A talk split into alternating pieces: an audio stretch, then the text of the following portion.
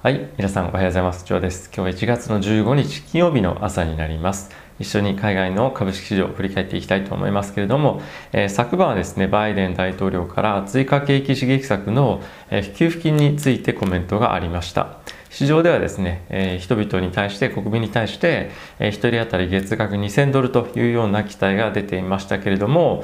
え、これはですね、1400ドルほどになるでしょうというようなコメントが、え、出ていました。で追加景気刺激策自体の規模に関してはですね約200兆円というところで、えー、この追加景気刺激策のトータルパッケージに関しては、えー、非常にですね大規模で、えー、期待が高まるというのは、えー、事実ではあると思うんですが一方でこの、えー、給付金に対して、えー、予想よりも大きく、えー、下回るということもあって、えー、株式市場は若干失望の、えー、売りが入っていたんじゃないかなと思っています。で逆にですね金利としては、えー、上昇ということでやはりですねこの財政支出というものが今後拡大していくというところを受けて金利が上がっていったというような状況かなと思います。はいで、えー、昨日のマーケット株式市場なんですけれども、えー、ダウは0.2%のマイナス、S&P は 0. マイナ,、えー、マイナス0.4%、そうですね、0.4%マイナス。ナスダックに関しては0.1%のマイナス。ラッセル2000に関しては2%のこれはプラスといった動きとなっていました。えー、なんでこれだけ大きくパフォーマンスが違うのかというと、やはりですね、GAFAM のパフォーマンスが大きく影響を受け、あの、影響してるんじゃないかなと思っています。マイクロソフト、アップル、グーグル、アマゾン、まあ、テスラもですね、えー、あと Facebook も大きく下落してましてこういった株が最近ちょっと伸び悩んでるなというのは印象です、えテスラに関してもここ最近の勢いをですね少し失ってるんじゃないかなと思っていて、えー、多少なりともやはりこの S&P に組み入れられたというところも影響はあったりするのかなと思っています。ただしまあここ最近はですね材料もえー、なかなか出てこなくてっていうところもあるのかなと思うので、えー、決算だったりとか、まあ、いろんな新しい材料、えそういったところを今待ってる状況なのかなと思っています。はい、えー、引き続きですね、マーケットとしては、やはりこの大型株から、え、小型株への資金流出っていうのが、え、今大きいトピックに、え、なっていて、今後もこれがまあ継続していくんではないのかなと思っています。はい。そうですね、このところですね。うんうん。はい、じゃあニュース一緒に振り返っていきたいと思うんですけれども、えー、FRB 議長のパウエルさんが、えー、コメントを昨晩していまして、えー、出口戦略に関しての議論は今ではないということで、えー、債券の買い入れプログラムの縮小などについては、えー、現在は考えていないというようなことでした。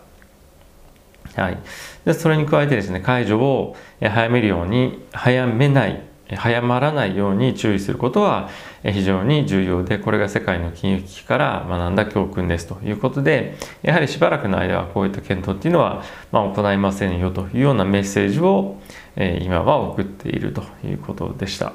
うん、でさらにですね現在の経済の水準っていうのは目標 FRB の目標からはかなりかけ離れていてえっ、ー、とですね仕事がまあ十分かつ真に達成される、まあ、この仕事っていうのは、えこの今行っている緩和策が、ましっかりと、えワークしてかつ経済が立ち上がってくるという意味ですね、まあ、そういう状況になるまでは、え金融政策の手段を、え継続していくことが、え強力にコミットしていくことが重要ですというような、えコメントを、え出していました。で他にはですね IMF から各国の支援策継続に対して要請ということで現在のですね経済景気景気刺激策であったりですとか金融緩和策というのを今後も継続継続していくべきだというようなコメントも出ていました依然としてですね不確実性これまあコロナに関してのことを言っていると思うんですけれども、まあ、そういったところは大きくですね今後も感染拡大がしていくでしょうというようなコメントが出ていました。はい、その中でその中でですね日本の今後の経済の見通しについては、えー、予想から引き上げられる可能性があるということで、え、日本については、まあ、感染拡大の何、えー、て言うんですか恐怖というのは他のヨーロッパ諸国欧米諸国からするとまあ低いかなというところが挙げられるんではないかなと思っています。はい、であと彼らですねアメリカの追加景気刺激策について、えー、まあ心強いというようなコメントをしていたりですとかあとはですね今後もこの継続的に、えー、金融緩和策というのを続けていくべきだなんていうコメントも、えー、出ていました。はい、あとはですねアメリカの新規失業保険申請件数これはですね、えー、リストラにあった方々が申請をしてで失業保険をいただくというような、えー、まあ、それがどれぐらいあったかという指数なんですけれども、まあ、予想がですね約80万件というところを、えー、96万件ということで20%も多くて、まあ、ここは少し悲観すべきところかなと。まだまだ経済は、えー、いい状況にはないんだなというところがこういったところから見て取れるかなと思います。ただしま株式市場には大きい反応はなくてやはり今のフォーカスっていうのは、え現状の経済がどうこうとかっていうのではなくて景気刺激策が今後どれぐらいの規模であるのかそれからかつそういった刺激策からどれぐらいのスピード感規模で経済が回復してくるのかということで、まあ、非常に今の現状を無視無視というかまあ考えずに当然ですけれども今後どういった形で経済が動いていくかというような先々を見て今、まあ、やはり動いているというような状況ですね。はい、あとはですね、コロナに関してなんですけれども、コロナに一度かかった人については最低でも5ヶ月ぐらいの免疫というのが維持できるんではないかというような見解がですね、イギリスの研究所から出ていたということです。まあ、回復後もですね、抗体と一緒に、まウイルスが体内に存在している可能性っていうのも、ま現在示されているというようなことです。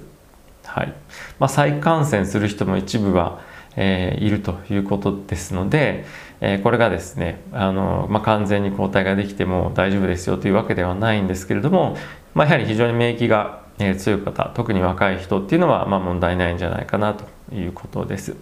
一応その抗体によって再感染から守られる確率というのを示されていてこれが83%ということで、まあ、非常に高い確率なんではないかなと思っています。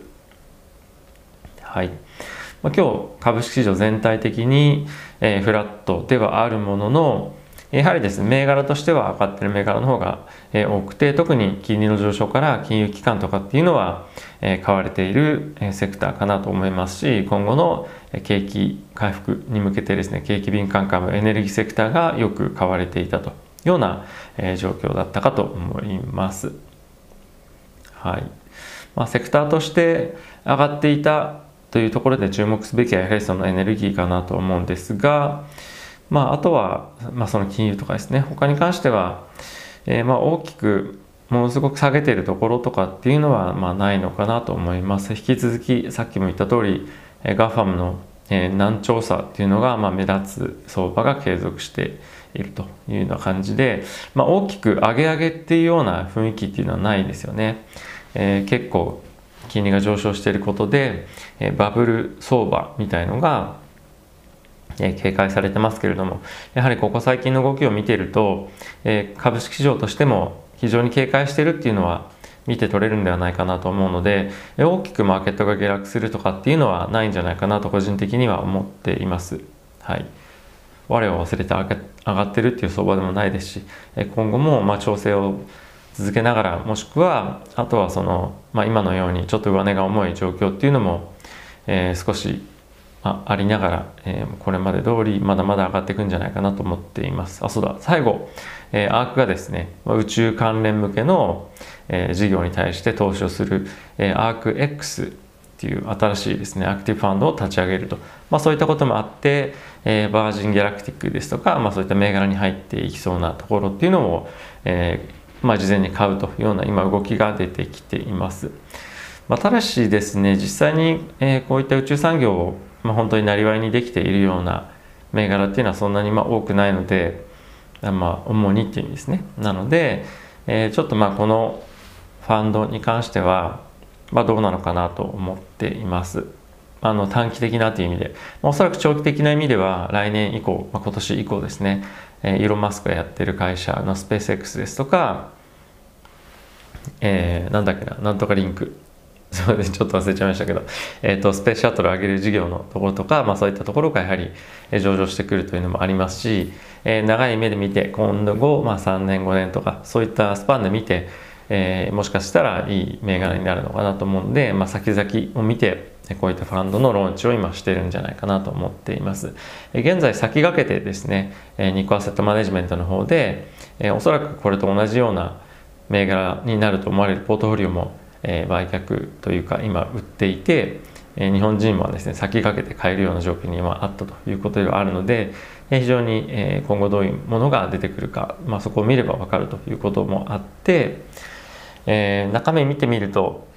まあ、まあまあ、えー、スペースのアクティブファンドっていうにはちょっと足らないような